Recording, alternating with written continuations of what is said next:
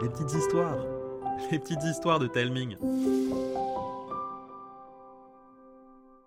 Coucou les enfants, je vous souhaite une incroyable, une merveilleuse, une mirifiquement fantastique nouvelle année.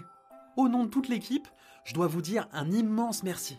Vous êtes de plus en plus nombreuses et nombreux à écouter les petites histoires. Aujourd'hui, le podcast est écouté plus de 250 000 fois par mois. Et l'an dernier, il a totalisé plus de 3 millions d'écoutes. Grâce à vous, Les Petites Histoires est rentré dans le top 20 des podcasts les plus écoutés en France hors radio.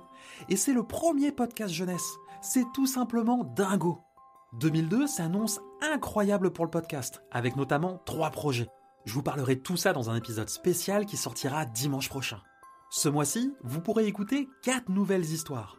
La première sera une nouvelle aventure de Zélie. Elle marquera le début d'un nouveau cycle où notre héroïne va enfin apprendre à devenir une véritable tricoteuse. Cet épisode s'appelle Zélie et l'épreuve du tricot.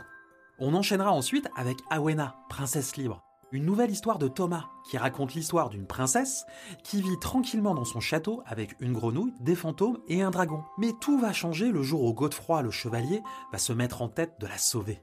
Après l'histoire d'Awena, vous aurez droit au journal de l'ennui. Une histoire à laquelle je tiens énormément car j'y explique ce qui arrive de chouette lorsqu'on s'ennuie. Le dernier épisode, réservé aux abonnés, racontera une histoire imaginée par Thomas, celle d'Hakim, un garçon qui a beaucoup mais alors beaucoup de mal à se concentrer. Voilà, vous savez tout.